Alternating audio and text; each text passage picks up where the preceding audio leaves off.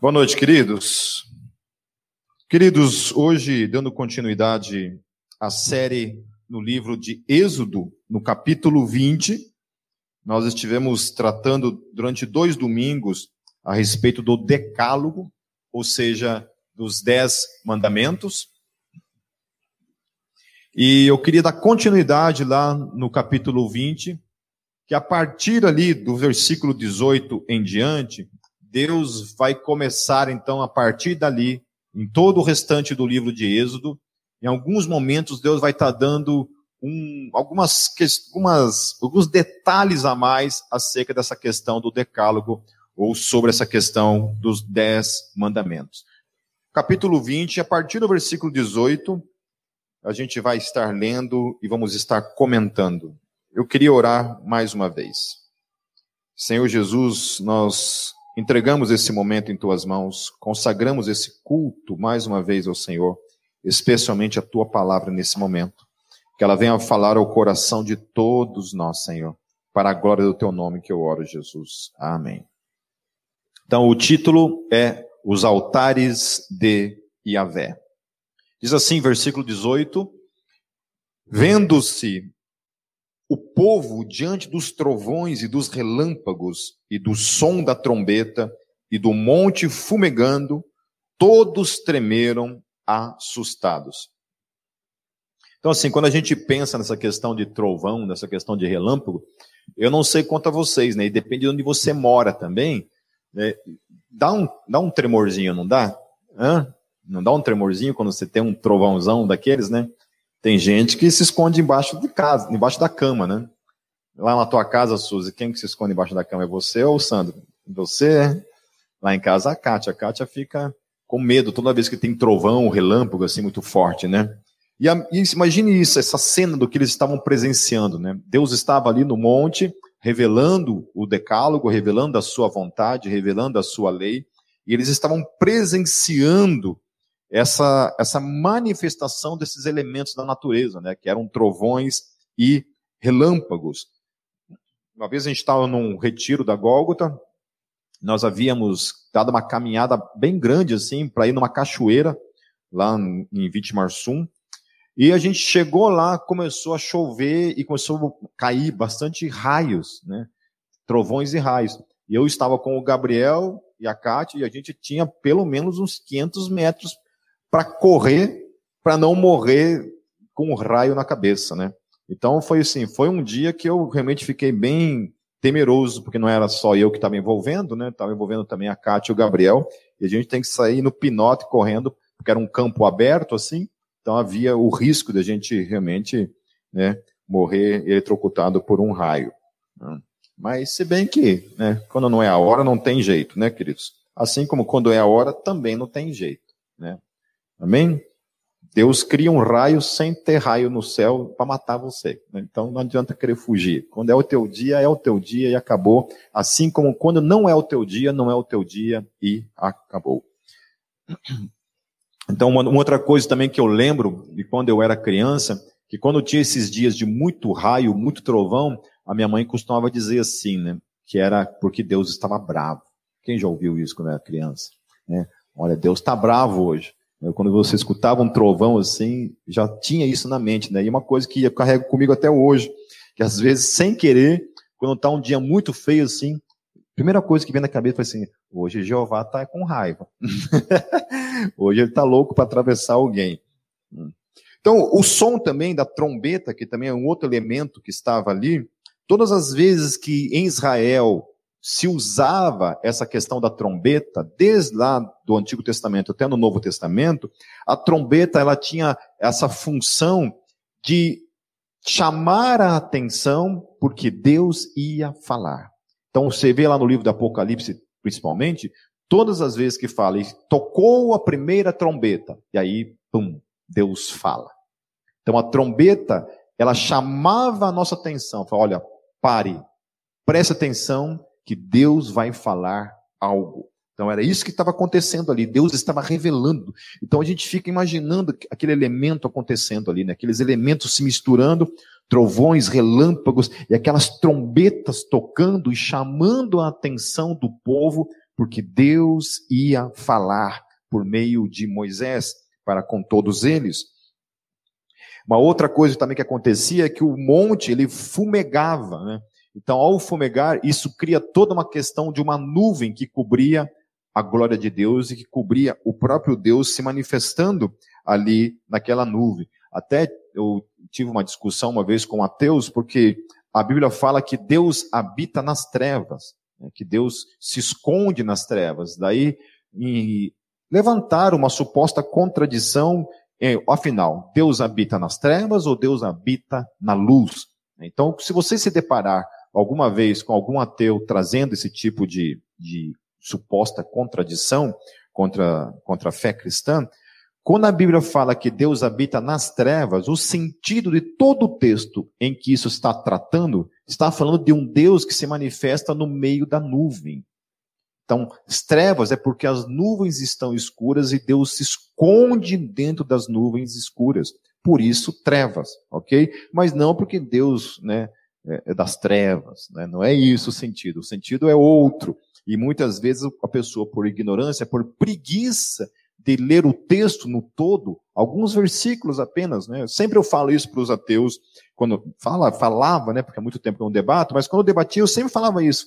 Falei, cara, maior parte das supostas contradições que vocês levantam tem muito mais a ver com preguiça do que algo realmente que a gente tem que se preocupar, né? Porque assim, você lê lá dois, três versículos na frente, já está lá o próprio texto explicando o que, que Deus está querendo dizer com aquilo que ele está falando. A própria Bíblia se auto-explica. Amém? Então ali o temor, ele se aposta de todos eles, né? Eu acho muito interessante quando Deus nos coloca em nosso lugar, que é o que estava acontecendo ali. A manifestação do poder de Deus, da glória de Deus, essas trombetas ali, né, soando e tudo o que estava acontecendo, isso nos coloca no nosso lugar. Quando pensamos principalmente que nós somos grande coisa. Quando a gente pensa que a gente é grande coisa e Deus manifesta o seu poder, a gente percebe o quanto a gente é insignificante. Eu tenho medo do mar. Tem gente que ama o mar. O mar é uma coisa que eu respeito, de verdade. Eu sei nadar, né, de cachorrinho, mas eu sei. Eu dou um jeito. Né? Mas, não, verdade, eu sei nadar, mas tem uma coisa que eu não brinco é com o mar. Eu tenho muito respeito pelo mar. Tenho medo do mar. Então, às vezes, até tenho vontade de fazer esses cruzeiros marítimos, né? Aí eu falo, não vou deixa eu quietinho aqui na terra seca, que tá bom. Tenho medo do mar, né? Então você vê lá aquele, eu gosto muito de um programa chamado Pesca, Pesca Perigosa, Pesca Mortal. É. Pesca do Satanás, eu chamo aquilo lá. Porque os caras ali é, é, arriscam a vida deles, né, para, sei lá, no Alasca. Meu Deus, cara, as ondas, aquelas ondas gigantes ali. Então, eu tenho respeito pelo mar, né? tenho respeito.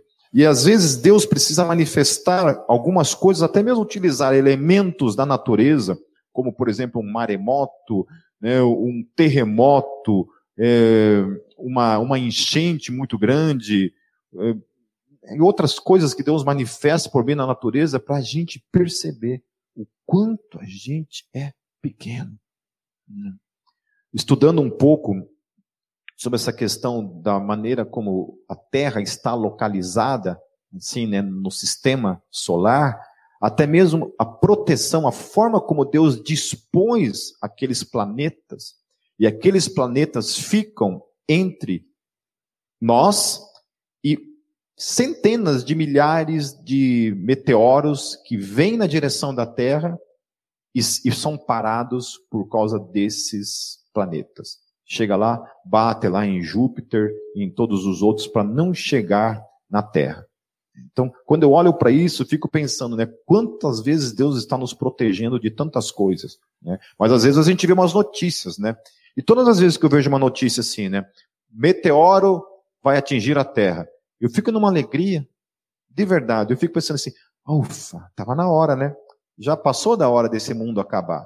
Já passou na hora de Deus de Jesus voltar e acabar com tudo, mas de verdade.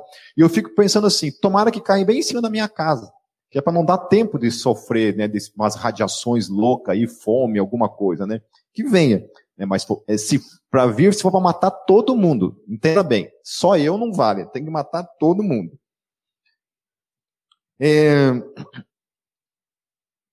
Então eles ficaram à distância, o texto diz, porque Deus havia dito que eles não deveriam se aproximar. Eu acho interessante essa questão também, né? que é Deus quem estipula, é Deus quem coloca as condições, a hora, a hora que a gente pode se achegar e a hora que a gente não pode se achegar.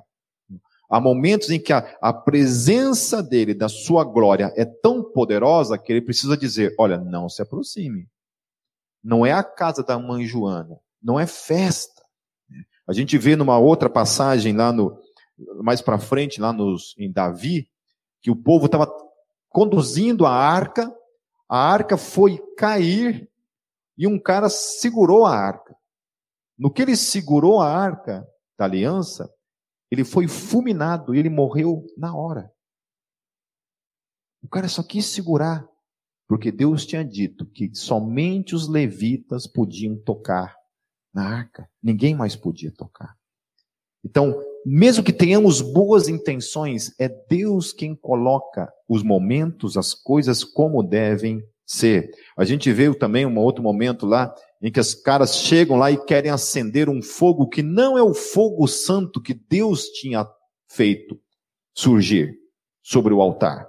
Era o fogo do altar que Deus havia trazido sobre o fogo. De repente, dois caras cheios de boas intenções, o fogo apagou. Eu falei, não, vamos criar um fogo por nós mesmos. E eles vão lá e colocam fogo por si mesmo, colocam fogo naquele altar. O que acontece? O fogo consome eles. O fogo mata eles. Porque a intenção, ainda que seja boa no coração do homem, precisa percorrer o caminho do sangue, o caminho da providência de Deus não pode surgir de mim mesmo. Então, aquele ditado né, que todos conhecemos, que de boas intenções o inferno está cheio, é real, é verdadeiro em relação à palavra de Deus. Então Deus havia dito para eles assim, olha, não se aproxime. E eles obedeceram de prontidão, de muito bom grado. Não, pode deixar. É, nós nem tínhamos essa pretensão. Já que você falou, com certeza, essa foi a ordenança que Israel obedeceu sem pensar duas vezes. Então Deus falou assim: não se aproxime, não toque, se vocês tocarem, vocês vão morrer. Eles não, pode deixar. Né? O resto das leis eles não quiseram saber, mas essa daí eles obedeceram de, de imediato. Então é interessante esses limites que o próprio Deus nos coloca. Olha que coisa interessante. Quando ele quer nos ensinar a temê-lo, a temer o nome dele, ele manifesta o seu poder e a sua glória. Quando ele quer nos ensinar acerca de temor, de temer o nome dele, ele manifesta o seu poder e a sua glória. Para justamente nos colocar prostrados diante dele. Sabe, eu não sei quanto vocês, né, mas todas as vezes assim, que eu tenho algum sonho demoníaco, né? que eu acordo, eu tenho algum sonho, assim, algum pesadelo, melhor dizendo, né, que eu sonho com Satanás, né? Esses dias eu tive um sonho bem cabreiro, né? E graças a Deus eu sou casado, que daí minha esposa me acorda, né? Quando ela vê eu agonizando ali, ó, né? clamando, né? Tem hora que a gente fica lá, é, alguns, né, na psicologia, a Kátia está fazendo faculdade de psicologia, ela estava falando sobre essa questão desse, desse essa situação que acontece quando você está dormindo e você acorda lá, né, e não consegue acordar. E, então ela estava falando sobre três possibilidades, a própria psicologia, o próprio professor dela estava falando, né, é, que existe realmente, né, aquilo que a gente chama de, sei lá, não vou lembrar os termos, mas existe a condição natural, que realmente pode acontecer, às vezes se você dorme barriga para cima, depende da forma como você dorme, você pode realmente é, querer acordar e não acordar. Ou achar que está acordado, mas está dormindo, e isso te, te coloca num momento ali que você né, fica desesperado. Né? Eu já fiquei várias vezes né, nesse, experimentando esse tipo de coisa. Mas eu achei muito interessante uma coisa que o professor ele falou para todos os alunos. Mas eu não descarto ele falando isso. Numa, numa faculdade é, secular, né? Não é uma, uma PUC, que também eu acho que é mais do Satanás do que uma secular, né? É, falou isso, falou para eles assim, né? Falou assim, olha, eu não descarto a possibilidade de, de ser algo também espiritual. Né? Ou seja, eu sei, eu já vi coisas acontecendo comigo nesse aspecto de não conseguir acordar, que eu tenho certeza que era o Satanás. Entende? Tentando me sufocar na cama e falando, né, de ver assim uma imagem distorcida. Né? Já tive essa experiência. Agora, o quanto é ou não é, de fato, aí só Deus sabe. Né? Agora, quando Deus deseja que a gente se aproxime dele, então a glória e o poder geram tremor. Geram a convicção de que nós não somos nada e que nós precisamos reconhecer e nos prostrarmos diante desse ser, desse Deus Todo-Poderoso, que gera em nós. Então, eu estava dando esse exemplo de, de ficar amarrado na cama ali, né, sendo oprimido por algum espírito, porque isso sempre quando acontece comigo me gera um temor, porque me traz à memória a questão da realidade do mundo espiritual. Porque conforme a gente vai caminhando no dia a dia, e principalmente eu que costumo lidar com questões muitas da, da racionalidade, da fé, a gente tende a esquecer a realidade do mundo espiritual. Do quanto é real. Né? E aconteceu uma coisa muito interessante esses dias lá em casa, que o Gabriel estava meio meio apostazinho, assim, sabe? Tava meio sem vergonha demais, assim, lá em casa. E aí, a gente não sabe se ele sonhou, se ele viu de verdade ou não, mas ele viu, assim, uma pessoa dentro do quarto dele. Mas esse menino saiu num, num um, um, corre dentro daquela casa de madrugada berrando: pai, pai, tem uma pessoa no meu quarto. E eu já levantei todo macho, né? Já saí lá, todo macho daquele jeito que vocês sabem, né? Fui lá no quarto dele, né? E só repreendendo o Satanás e tal, né? Bem no fim, acabou dormindo no nosso quarto ali. É, mas a hora que eu fui dormir de volta, né? Que eu vi que graças a Deus não tinha nada, orei e tal com ele, né? Repreendi tudo que demônio que se houvesse ali e tal. E voltei para minha cama, né? Eu dormi dando uma risadinha. Por quê? Porque eu sei o que, que isso gera. No outro dia eu falei assim, e aí, filho, orou mais essa noite? Né? Porque essas coisas, elas geram na gente, né? Pelo menos comigo é assim. Entendeu? Toda vez que eu, que eu vejo manifestações, né, ainda que possam não ser, mas às vezes que eu vejo a manifestação de coisas supostamente sobrenaturais, isso gera em mim tremor. Quem dirá a glória de Deus, o poder de Deus? Quando você vê um milagre acontecendo de verdade, isso gera ou não gera tremor? Né? O C.S. Lewis ele sempre falava isso, que algumas pessoas brincam de religião. Eu sempre cito essa passagem. É, eu não lembro qual livro que é que ele escreveu isso. Eu estou perdendo, acho que a minha memória. Tinha uma época que eu lembrava o livro, a, a página, a linha que estava escrito. Agora mal lembro o nome do autor. É, mas ele fala isso, que algumas pessoas brincam de religião. E aí, quando Deus manifesta a realidade do mundo espiritual, a gente se assusta. A gente se assusta. A gente ora por milagre e quando acontece o milagre a gente se assusta porque aconteceu o milagre. Mas por que a gente orou?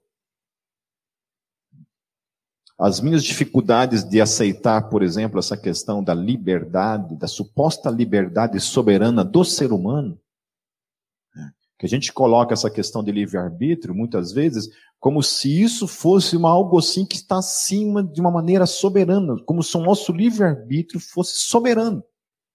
Sobre tudo, até sobre Deus. E Deus respeitasse o nosso suposto livre-arbítrio. Não é assim que muitas vezes a gente enxerga essa questão?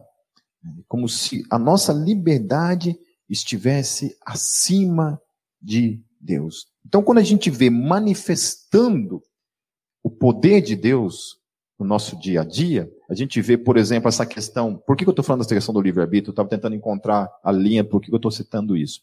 Porque a gente ora.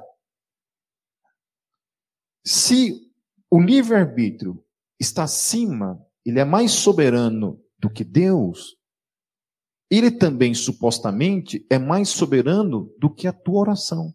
Então por que, que nós oramos pelas pessoas? Se a liberdade da pessoa é tão soberana, está acima, tão soberano de Deus, então supostamente ela está acima das nossas orações. Porque quando eu oro, se eu oro, por exemplo, pela Paulinha, ou oro pelo, pelo Tiago, ou oro pelo Júlio, eu estou partindo de um pressuposto de que o Deus o qual eu creio é tão soberano, é tão poderoso, que ele pode agir na história deles, independente deles. Porque senão, se é com eles o negócio, não tem por que orar. Eu vou direto para eles. Por que, que a gente ora? Não é porque a gente crê num Deus que pode se mover no tempo e na história? É por isso que nós oramos. Não é? Ou não? Hum? Hum? E quantas vezes a gente viu a manifestação do poder de Deus sobre pessoas que nem criam nele, que nem estavam interessadas nele, e ele manifestou do seu poder, da sua majestade. Então, quando Deus deseja que a gente se aproxime dele, já é o contrário. Ele revela a sua graça. Quando ele deseja gerar em nós tremor e distância, opa, peraí, eu preciso consertar a minha vida. E aí, em seguida, ele manifesta a sua graça para que a gente possa se aproximar. Porque se não é a graça, fica aquela questão. Não toque. Se você tocar, você morre. Só tem um jeito de você tocar no monte do Senhor. Só tem um jeito de você se aproximar, você subir para você ver a glória, a manifestação do poder, até mesmo a possibilidade de entender o que essas trombetas querem dizer para mim e para você. Só tem uma forma a graça, por meio do sangue de Jesus. Ainda que eles não compreendessem, o sangue estava presente lá na antiga aliança, por meio do sacrifício que era feito, que era a sombra daquilo que se manifestaria em Jesus. Amém, queridos? Não é lindo isso? O tremor me coloca no meu lugar e a graça me aproxima para que eu possa me achegar a Deus. Então o temor revela tanta coisa em nós para além do medo de morrer diante do desconhecido ou de algo infinitamente maior que nós. Ele revela também o pecado em nós, demonstra a fragilidade de qualquer propósito terreno que exclua Deus dele. Porque é bem isso. Né? A gente faz nossos planos ali, né? ah, eu quero fazer isso, isso na vida. Daí aparece um demônio no quarto. Muda todos os planos pensando bem, acho que eu preciso que Deus esteja comigo embarcando nessa. Porque senão não vai dar certo. Eu prefiro passar pelo deserto, meus queridos, com Deus, do que pelos campos verdejantes sem a presença dele. Um deserto que o final dele é o céu, ao invés de um campo verdejante cujo final é o lago de fogo eterno. Outra coisa que isso também nos traz a reflexão é que nós não duramos para sempre nesse mundo. Por isso o conceito de que se vocês tocarem, vocês vão morrer. Opa! Então a morte é real. A morte é uma possibilidade muito real para mim. E especialmente porque Deus pode ser o causador disso na minha vida. Se eu desobedecê-lo. Se eu ousar confrontá-lo na sua vontade para com a minha vida. Mas ainda bem que existe a graça. No versículo 19, diz assim: E disseram a Moisés: Fala tu mesmo conosco e ouviremos, mas que Elohim não fale conosco para que não morramos.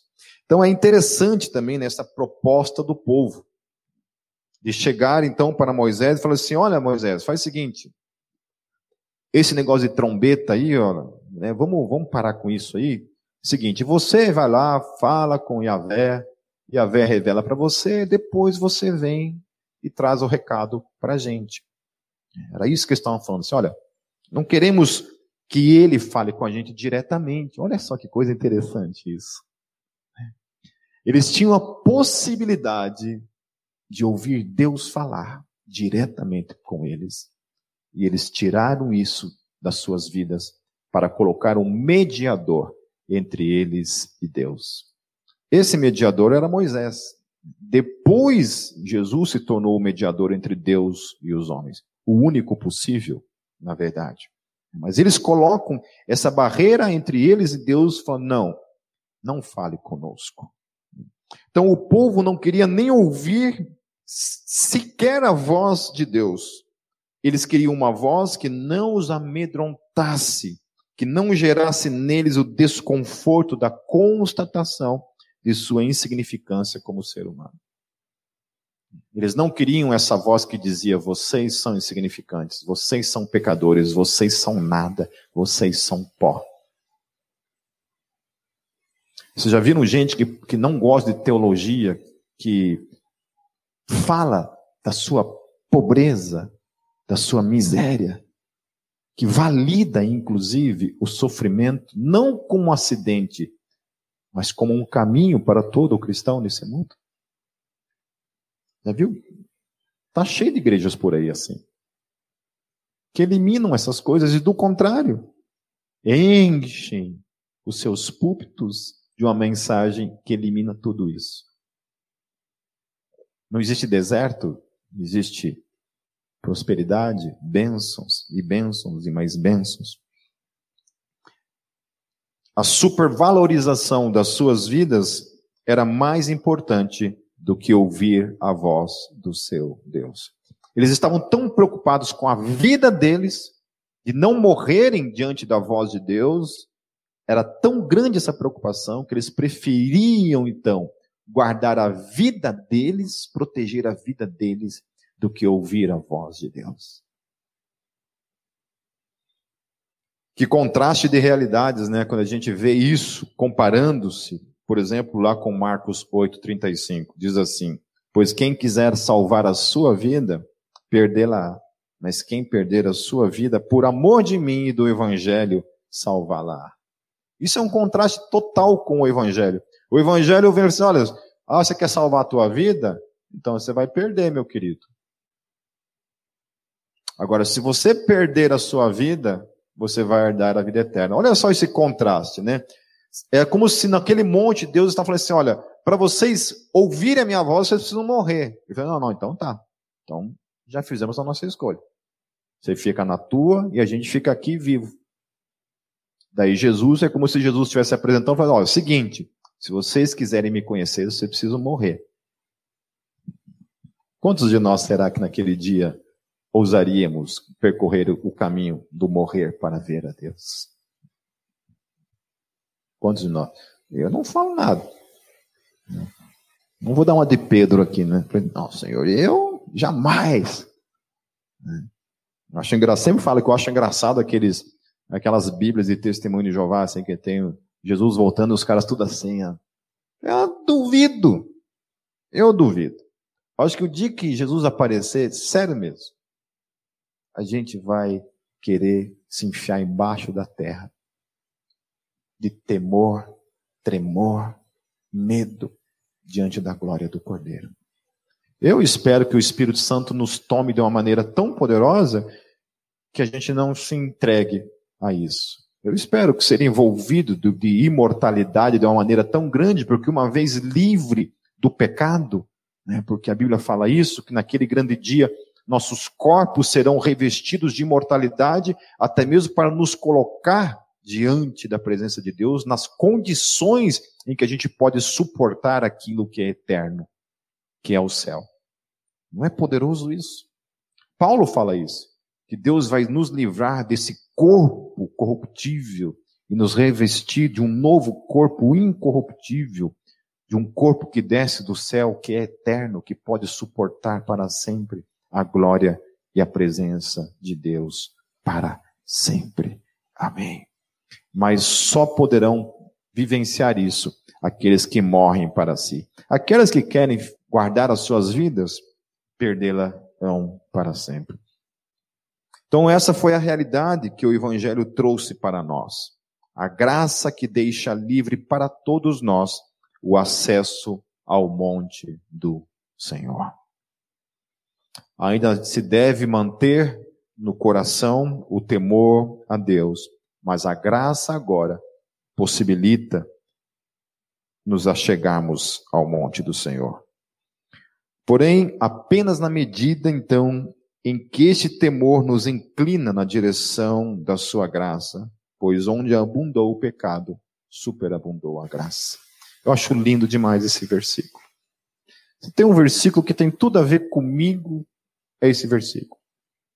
Onde abundou o pecado, superabundou a graça. E quando eu falo onde abundou, eu não estou é, supervalorizando. Né? Porque às vezes a gente fala assim, né? Onde abundou, você fala, ah, menos, Pipe, menos. Não é tão abundante assim. falei, não, não, não estou exagerando, não. É, foi escrito para mim esse texto. Porque eu sei de mim mesmo. Eu sei de mim mesmo. Sei dos meus pecados. Sei dos meus erros e das minhas falhas. E é literalmente isso. Onde abundou o pecado, superabundou a graça. Se não fosse a graça, meu querido, Porém, há alguns que, assim como Israel, preferem transferir tudo isso para um mediador humano. Então, por exemplo, né, tratando a realidade nossa como igreja, assim como Israel, preferem transferir para alguém que busque a Deus, ao invés dele buscar. Ah, eu tenho uma ministério de intercessão. Eles que orem. Então a gente transfere responsabilidades. Eles que orem. Preferem transferir para alguém que ame a Deus, ao invés de amar a Deus. Deixa lá, aquele povo ali ama a Deus mesmo, ao invés de eu amar a Deus.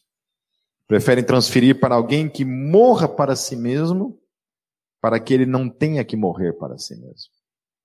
Prefiro viver no meu comodismo, na minha vidinha, na minha comodidade, do que morrer para mim mesmo. Mas olha só, tem tanta gente na igreja morrendo para si mesmo. Então não preciso. Deixe que eles morram para si mesmo, enquanto eu vou viver os meus sonhos, as minhas vontades, ao invés de morrer para mim mesmo. Para alguém que gaste horas na presença do Deus vivo, para que ele não tenha que gastar nenhum minuto da sua vida na presença do Deus vivo. E eu vejo isso acontecendo o tempo todo em relação a mim. Em relação a mim.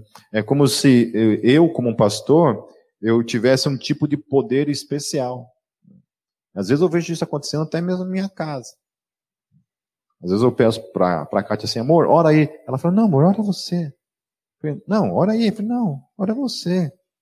E às vezes eu pergunto assim, você acha que eu tenho mais poder que você? Ela fala, uhum.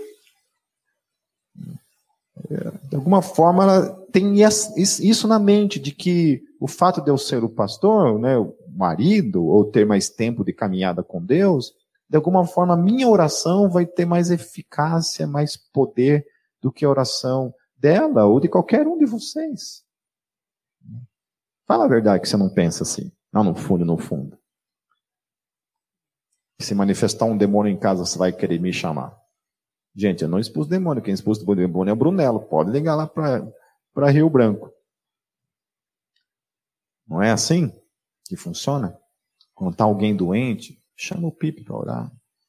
Quando está alguém assim, chame. E não é isso. O sacerdócio não é universal.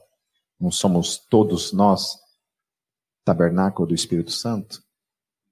Hum, acabou esse negócio de mediador, meus queridos. Acabou esse negócio. Não tem mais Pipe, Moisés.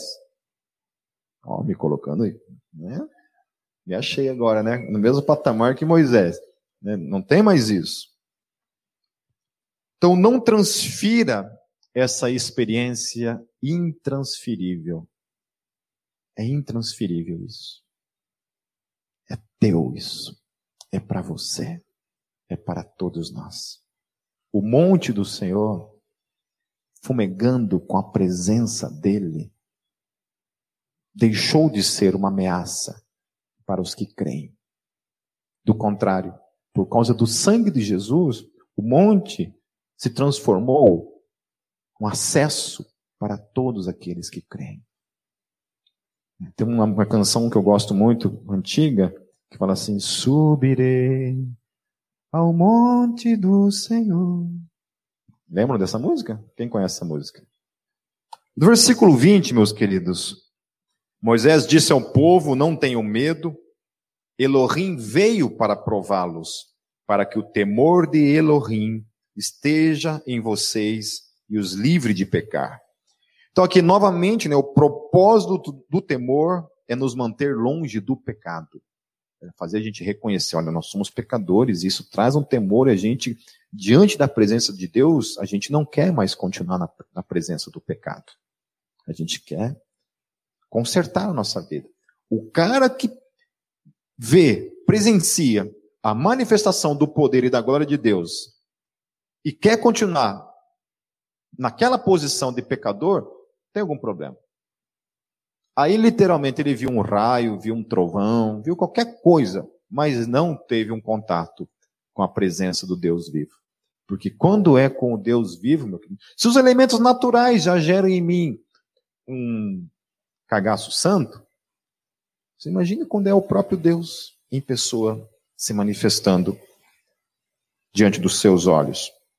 Então, quando passamos por situações de extremo perigo ou medo, nós repensamos toda a nossa vida, existência e modo de viver. É assim que acontece com todos os que passam, por exemplo, ou vivenciam doenças que colocam suas vidas em xeque-mate. Quando você recebe do, do, médico uma notícia, não sei se é o caso de alguém aqui, uma notícia de que, olha, você tem aí três meses de vida, seis meses de vida. A gente repensa tudo na nossa vida. O nosso tempo, as nossas prioridades, o tempo que a gente gasta com as pessoas que a gente ama e principalmente a nossa posição diante do Deus vivo. É ou não é? Como eu falei, eu acho que ninguém aqui está passando por isso, mas eu vou orar para que vocês possam experimentar essa realidade na vida de vocês. Versículo 21 mas o povo permaneceu à distância, ao passo que Moisés aproximou-se da nuvem escura em que Elohim se encontrava. Versículo 22. E Avé disse a Moisés: Diga o seguinte aos israelitas: Vocês viram por si mesmos que do céu lhes falei, não façam ídolos de prata nem de ouro para me representarem. Então, agora aqui, Deus vai começar a especificar algumas coisas em relação a essa questão do não terás outros deuses diante de mim, né? Que lá no versículo 4 e 5 Deus fala isso, né? Você não deve fazer nenhum tipo de ídolo. Não façam, não se prostrem e não prestem culto a esses ídolos, certo? Então, Deus, nesse momento, ele não apenas os proibiu de adorar esses ídolos, essas imagens que representassem né, esses supostos deuses, ele proibia o povo de Israel que fizesse imagens, até mesmo que procurassem representar a ele mesmo. Até o próprio Deus era tamanho a, a questão dessa questão da, da, das imagens, a questão de Deus com as imagens, do prestar cultos, que até fazer em relação a ele, Deus proibiu. Falei, não, vocês não vão fazer de nenhum Deus, de nada, não vão, precisamente para adorar essas imagens, mas nem em relação a mim. Qualquer tentativa de vocês fazerem um, alguma escultura, algo que me representasse, eu estou proibindo vocês de fazer. Não é para vocês fazer. Certo? É...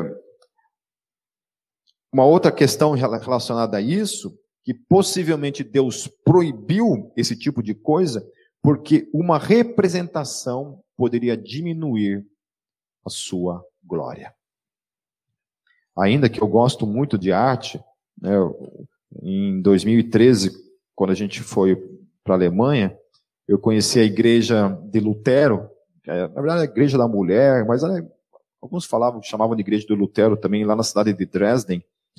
Então tem uma estátua de Lutero bem na frente da igreja, assim. Mas Queridos, quando eu entrei naquela igreja, era algo assim tão majestoso que eu fiquei em êxtase vendo tudo aquilo. Aquilo, sim, representava, tentava de alguma forma representar algo majestoso. E a gente sabe que toda aquela tentativa, ainda que eu tenha ficado extremamente impressionado com aquilo ali, porque é uma coisa realmente assim, absurdamente linda. Absurdamente lindo. É uma coisa assim, indescritível, aquilo ali. Aquilo ali, ainda assim, diante da glória de Deus, é como nada. É como nada. Então a questão de Deus vai ser: olha, cuidado, porque isso daqui não representa, ainda que remeta, não representa na sua totalidade. Mas eu acho muito legal, especialmente as igrejas católicas, né? Não estou dizendo lá das, das estatuazinhas, das velas, mas especialmente assim da questão da arte, né? De modo geral, assim, nas igrejas católicas, eu acho muito interessante isso. Não igrejas católicas somente, né? Muitas igrejas históricas também, né? Tem as suas catedrais. Esses dias eu recebi um, não sei se foi um e-mail, o que foi que eu, eu vi, algumas fotos das catedrais presbiterianas no mundo todo. Nossa, eu nem sabia que tinha algo naquela magnitude, algo tão lindo quanto aquilo. Porque, de modo geral, igrejas, de modo geral, elas, elas são alienadas em relação à arte. E quando eu falo arte, eu estou falando de, né, de questão, é, sim, de estética, né? Questão assim, aquilo lá que vocês veem numa igreja católica, os detalhes, a preocupação com a questão da, dos quadros, das pinturas, né, a questão da, das molduras e tudo mais que envolve a arte, né? Igreja evangélica geralmente é isso, né? Parede, cadeira, microfone. É a arte que tem dentro de uma igreja. Entendeu? Ou seja, não tem. Não tem. E aí a gente ainda por cima critica, por exemplo, quando a gente entra numa igreja, numa igreja histórica, né, uma igreja luterana, presbiteriana, metodista, batista histórica, a gente ainda critica, né? Ele fala assim, ai, parece uma igreja católica, como se fosse um problema.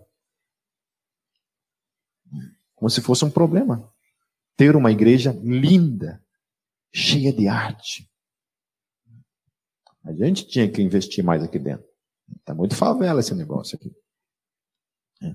Então, porém, ao mesmo tempo que não podiam fazer representações pagãs de outros deuses, e nem representações do próprio Deus vivo, eles deveriam fazer uma coisa. Então eles não podiam fazer esculturas nada que representasse nem aos deuses nem a ele mesmo. Porém, Deus dá uma ordenança. Vocês devem fazer altares. Não façam esculturas, mas altares vocês devem fazer. Vocês precisam fazer. Lembram que Deus está fazendo uma especificação a respeito do mandamento de não adorarás outros deuses, não façam esculturas. Então ele está falando assim: olha, não façam esculturas, mas altares a mim vocês devem fazer. Vocês devem levantar esses altares para mim. Então, lá no versículo 24, vai falar sobre o primeiro tipo de altar que ele está revelando, que era o altar de terra. Então, ele fala assim: faça-me um altar de terra e nele sacrifiquem-me os seus holocaustos e as suas ofertas de comunhão, as suas ovelhas e os seus bois. Onde quer que eu faça celebrar o meu nome, virei a vocês e os abençoarei. Então, geralmente um altar ele tinha quatro aspectos, né? Quatro propósitos ao levantar um altar. Primeiro, gratidão. Então a gente vê lá quando Moisés, Moisés, quando Noé sai da arca, a primeira coisa que ele faz, ele pega, constrói um altar e sacrifica naquele altar em gratidão, porque eles estavam vivos. E Deus cumpriu a sua promessa. Então o altar ele tem esse aspecto de gratidão, ele tem um aspecto de entrega também, porque você precisa entregar algo. Precisa entregar algo. Você não pode só fazer um, um altar e ir para casa, né? Para que você fez o altar? Ah, só dar um morrinho aqui, um formigueirinho bonitinho aqui. Não, você tem que oferecer alguma coisa. Então tem esse aspecto da entrega, né? Tem o aspecto do sacrifício também, porque tem que ser alguma coisa que sangra, né? alguma coisa que, que traga também esse aspecto de sacrifício. E tem esse aspecto de aliança também. É a aliança que Noé faz, a aliança que todos eles faziam quando eles construíam um altar. Tinha muito esse aspecto de trazer à memória essa questão da aliança do ser humano com Deus ou do indivíduo com Deus. Então, os altares de terra, eles tinham mais a ver com aspectos temporais e provisórios, ou seja, era terra. Então, qualquer chuva que viesse ia acabar com aquilo ali. Então ele era temporário, era um altar que eu, no caminho, eu construía e virava as costas, ele ia ser destruído. Pela chuva, pelo vento, ia voltar a estaca zero. Então estavam relacionados ao dia a dia, aquilo que visava o estar a caminho. Ele não visava algo que para durar para sempre envolvia só algo construído para aquele momento, por isso feito de terra.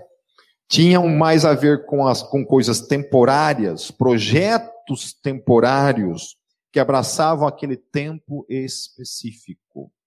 E algo que não visava os outros e tão somente ao momento íntimo daquele que o ergueu. Vocês entenderam isso? Que coisa tremenda. Era uma coisa muito pessoal o altar de terra. Eu ia lá, no meu quintal, em qualquer lugar, eu fazia esse altar de terra, oferecia a Deus, porque tinha a ver com aquele momento, com aquela intimidade entre eu e Deus. E eu saía dali, aquilo ali ia ser destruído. Pela primeira chuva que acontecesse, aquilo ia ser destruído. Então tinha a ver com isso. Seus sacrifícios era para algo momentâneo e uma aliança que visava somente um momento. Então tinha a ver com a intimidade. Isso tem muito a ver, talvez, com o teu dia a dia no secreto, na tua oração, na tua busca diária pela presença de Deus. Esses são os altares de terra. Porém, um outro tipo de altar que, ele revela aqui, que ele queria que se fizessem para ele, diz lá no versículo 25: Se me fizer um altar de pedras, não o façam com pedras lavradas, porque o uso de de ferramentas o profanaria. Não subam por degraus ao meu altar, para que nele não seja exposta a sua nudez. Olha só, já é um outro tipo de altar. Era um altar que era construído com pedras e havia um tipo de pedra que podia ser usado. Por exemplo, você não podia lá esculpir né, um perfeccionista talvez ia querer dar uma arredondadinha na pedra, uma, ia deixar um pouquinho mais quadrada, ia querer né, uma coisinha mais bonitinha. Falei, não, você só vai levantar lá com as pedras, não é para você esculpir nada, não é para você mexer, manusear essas pedras, porque o propósito desse altar não são as pedras. A outra coisa que está relacionada a ele o de terra era uma coisa temporária, uma coisa íntima entre a pessoa e Deus. Ninguém veria porque o tempo ia destruir. Já o altar de pedra tinha um outro propósito. Os altares de pedra, eles visavam aquilo que construímos em Deus para durar. Não é algo temporário, é algo que vai durar muito tempo, porque é feito de pedra. É feito de pedra. Para gerar legado para servir de testemunho para os outros e até mesmo para que outros pudessem utilizar o altar construído por você. Então era um altar que permanecia. Se depois que você utilizasse aquele altar, outra pessoa podia utilizar aquele altar, porque ele ficava ali exposto ao vento, à chuva e nada movia aquele altar, porque ele era feito de pedra, enquanto de terra deixava de existir, o altar de terra ou de pedra permanecia existindo como um legado. Aqui passou um homem ou uma mulher que ofereceu sacrifício a Deus, que se entregou a Deus, que fez uma aliança com Deus. E isso aqui foi feito para durar. Foi feito para gerar legado. Foi feito para servir de testemunha de que alguém crê no Deus vivo. E é no Deus vivo, porque não tem imagens, não tem nada, é só um altar. É só um altar. Todos que olhavam para aquilo ali sabiam que aquilo ali era para o Deus vivo. Porém, eles deveriam ser feito do jeito que Deus ordenou que fosse feito. Especialmente deveriam ser usadas pedras rústicas, sem lapidação alguma. Estou terminando, tá, queridos? Não deveria haver degraus para o homem subir. Olha que coisa interessante. Não podiam ter degraus. Havia algumas coisas relacionadas a esse altar que Deus coloca fala assim: olha, vocês não devem subir em um altar, devem subir por escadas. Vocês não podem expor a sua nudez. Né? Eles usavam aqueles tipos né, de roupa assim que né, não era calça como a gente usa, então poderia expor a sua nudez. Então é isso que é interessante, né? Porque assim que Deus ele não ele está nos ensinando duas coisas em relação ao não lapidar das pedras e a não fazer degraus para subir nesse altar. Então, duas coisas para a gente encerrar, meus queridos. Primeira coisa que a gente aprende em relação a isso é que o foco não era o altar em si, mas o que ele representava. O altar visa focar em Deus e não no altar. Não devemos fazer do altar o nosso foco, ou até mesmo divinizá-lo. Ele deveria ser tosco mesmo. Uma coisa crua, mas que quando fosse visto, todos entenderiam que ali estava um altar a Deus.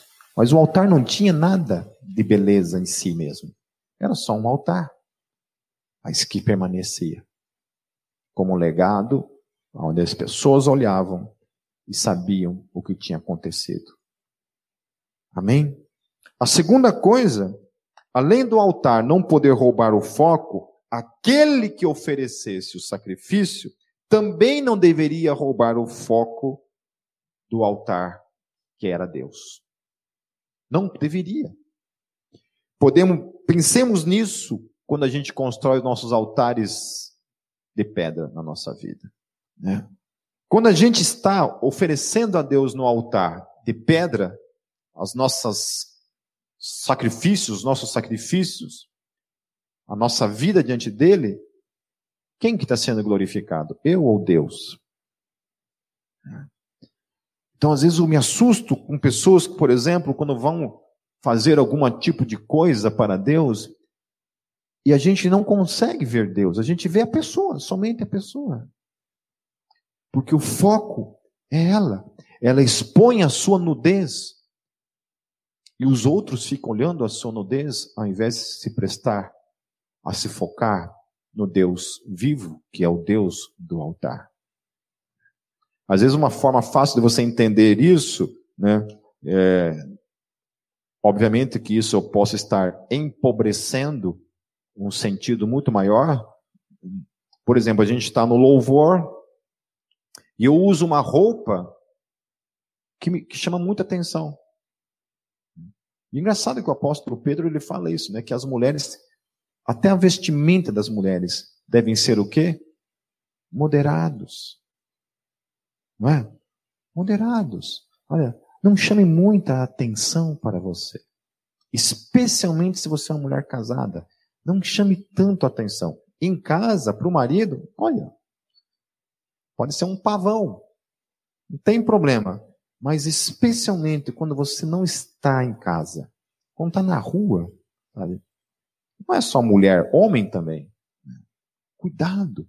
Especialmente quando você está cultuando a Deus na eclésia. Cuidado. Cuidado. Cuidado para não roubar a glória de Deus quando está diante do seu altar. Então, esses dois aspectos. O altar só tem um, um foco: apontar Deus. Não é o altar em si. Quando as pessoas colocam, né, por exemplo, uma vez eu estava numa igreja e eu e um amigo meu estava tocando, e eles terminaram de tocar, eu fui subir para cumprimentar ele. É, e o cara falou: não, não, não, não. Pensei, opa, descobriram alguma coisa de mim, né?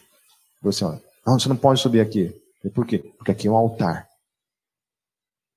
Descobriu alguma coisa. Aí foi a prova que o cara sabia alguma coisa de mim. Ele podia, eu não. Ele podia subir na presença de Deus, no altar de Deus. E aí tem aquela coisa para fechar com chave de ouro, né? Ele era um levita. Era um levita. Então ele podia e eu não podia.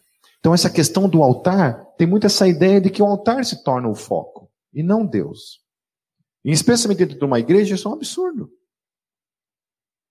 Porque o altar hoje, nesse aspecto, somos nós, esse altar feito de pedra.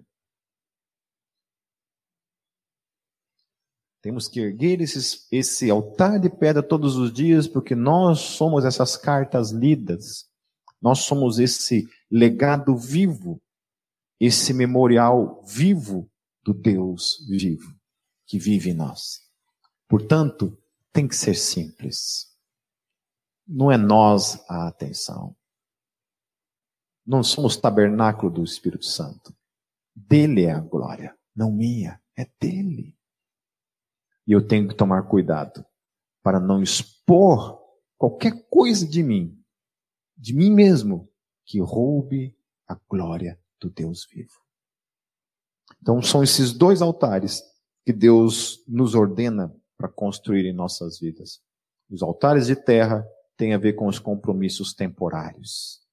Que é aquilo ali, talvez Deus fale assim: olha, Pipe, você vai fazer um tempo de evangelismo de rua ali, então você vai lá e faz esse tempo. Você levanta esse altar ao Senhor, essa aliança, esse compromisso ao Senhor por um tempo determinado. Agora, coisas que Deus quer que sejam construídas com pedra, porque é para permanecer, que é para ser visto, que é para servir de legado, de testemunho do seu poder. Em nome de Jesus. Amém. Amém, meus queridos. Amém. Vamos construir nossos altares de terra e de pedra em nossos corações para a glória do Deus vivo. Amém? Vamos fechar nossos olhos? Deus Santo, eu te louvo pela tua palavra nessa noite. Obrigado, Senhor Jesus, por ser o nosso mediador, mas é um mediador que não se mantém distanciando o povo. Tu és o mediador que aproxima, Senhor. O mediador que abre a porta. O mediador que é a própria porta. O mediador que é o caminho. O mediador que é a ponte. O mediador que nos transporta do domínio das trevas para o reino do Filho. Obrigado por ser esse mediador que nos proporcionou, Senhor Jesus, a presença contínua no monte do Senhor, onde nós podemos nos relacionar com o Deus vivo, ouvir suas trombetas, mantendo nossos corações debaixo do temor ao teu nome, Senhor. Deus, que a gente permaneça construindo nossos altares de terra e nossos altares de pedra em nossas vidas, Senhor. Compromissos que muitas vezes, Senhor, dizem somente respeito àquele tempo, àquele momento. Mas outros, Senhor Jesus, que têm a ver com um projeto longo, perpétuo diante da tua presença, de legado, de testemunho, onde outros poderão usufruir desse mesmo altar que é levantado para a glória do teu nome. Nos ajude, Senhor, a nos escondermos atrás da tua cruz, para que acima de tudo, Senhor, tu, somente tu, seja dada toda a glória, louvor e adoração. Amém.